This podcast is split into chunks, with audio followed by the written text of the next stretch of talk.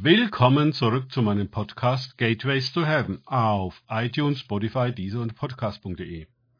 Mein Name ist Markus Herbert und mein Thema heute ist Glaube, der Wunder wirkt.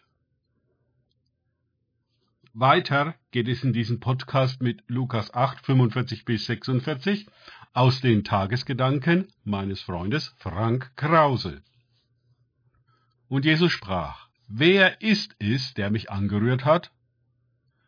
Als aber alle es abstritten, sprach Petrus, Meister, die Volksmengen drängen dich und drücken dich, und du sagst, wer ist es, der mich angerührt hat?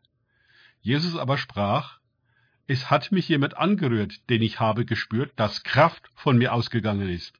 Lukas 8, 45 bis 46. Eine etwas widersprüchliche Situation. Die Volksmengen drängen und drücken Jesus aber alle streiten ab, ihn angerührt zu haben. Und Petrus meint, er muss die Situation klären. Die blutflüssige, also unreine Frau rührte Jesus anders an als die anderen, auf eine Weise, die Kraft von ihm ausgehen ließ, die sie heilte. Das zu verstehen ist für uns äußerst wichtig, denn auch heute ist es so, dass viele auf Jesus andrängen, aber keine Heilung empfangen, einige aber doch. Was ist der Unterschied? Manche vertreten leider die Ansicht, es liege an Jesus. Er mache eben Unterschiede darin, wen er heilen will und wen nicht. Jedoch klingt die Aussage Jesu, dass er spürte, wie eine Kraft von ihm ausging, geradezu unpersönlich. Er kannte die Frau nicht, hatte kein Wort mit ihr gesprochen, von hinten kam sie in der Menge heran und berührte die Quaste seines Kleides. Sie hatte keine Bitte formuliert und kein Gebet gesprochen, kein Vaterunser, kein Glaubensbekenntnis, keine Kerze angezündet, nichts von alledem. Und doch, o oh Wunder, floss die Kraft und sie war geheilt. Die andere nicht. War es die heilige Quaste, die sie berührte? War es die Art und Weise, wie sie Jesus angefasst hat? Wenn wir es nur ganz genauso machen würden wie sie, würde die Kraft dann auch für uns wirken? Nein, das würde sie nicht, denn es geht nicht um ein äußeres Verhalten, das wir kopieren.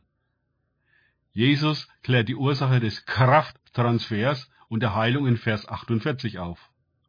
Tochter, dein Glaube hat dich geheilt. Es war also ihr Glaube, der die Kraft zum Fließen gebracht hat. Aber als Christen glauben wir doch alle, oder etwa nicht? Wieso sind dann fast alle krank, genauso wie die Nichtgläubigen? Wir tun doch alles, was verlangt ist. Gehen in die Gemeinde, lesen die Bibel, beten, geben den Zehnten und so weiter und so fort. Und diese Frau, die tat, was vom Gesetz her ausdrücklich untersagt war, die wird geheilt. Ist das nicht ungerecht? Anscheinend geht es bei der Qualität des Glaubens, die hier im Spiel ist, nicht um Verdienst oder Lohn für gerechtes Verhalten. Der Glaube dieser Frau war derart, dass sie so überzeugt von der Kraft des Heiligen Geistes bzw. der Salbung auf Jesus, dem Messias, dem Gesalbten, dem Christus war, dass sie jegliches Hindernis überwand, um ihn zu berühren. Ihr Glaube war also nicht passiv, lediglich ein für Wahrhalten von Bibelversen und religiöser Tradition? Nein, sie handelte. Sie setzte alles auf eine Karte und ging ein hohes Risiko ein. Denn wäre sie enttarnt worden, was Jesus dann ja auch tat, wäre sie einer kriminellen Handlung angeklagt worden und gesteinigt.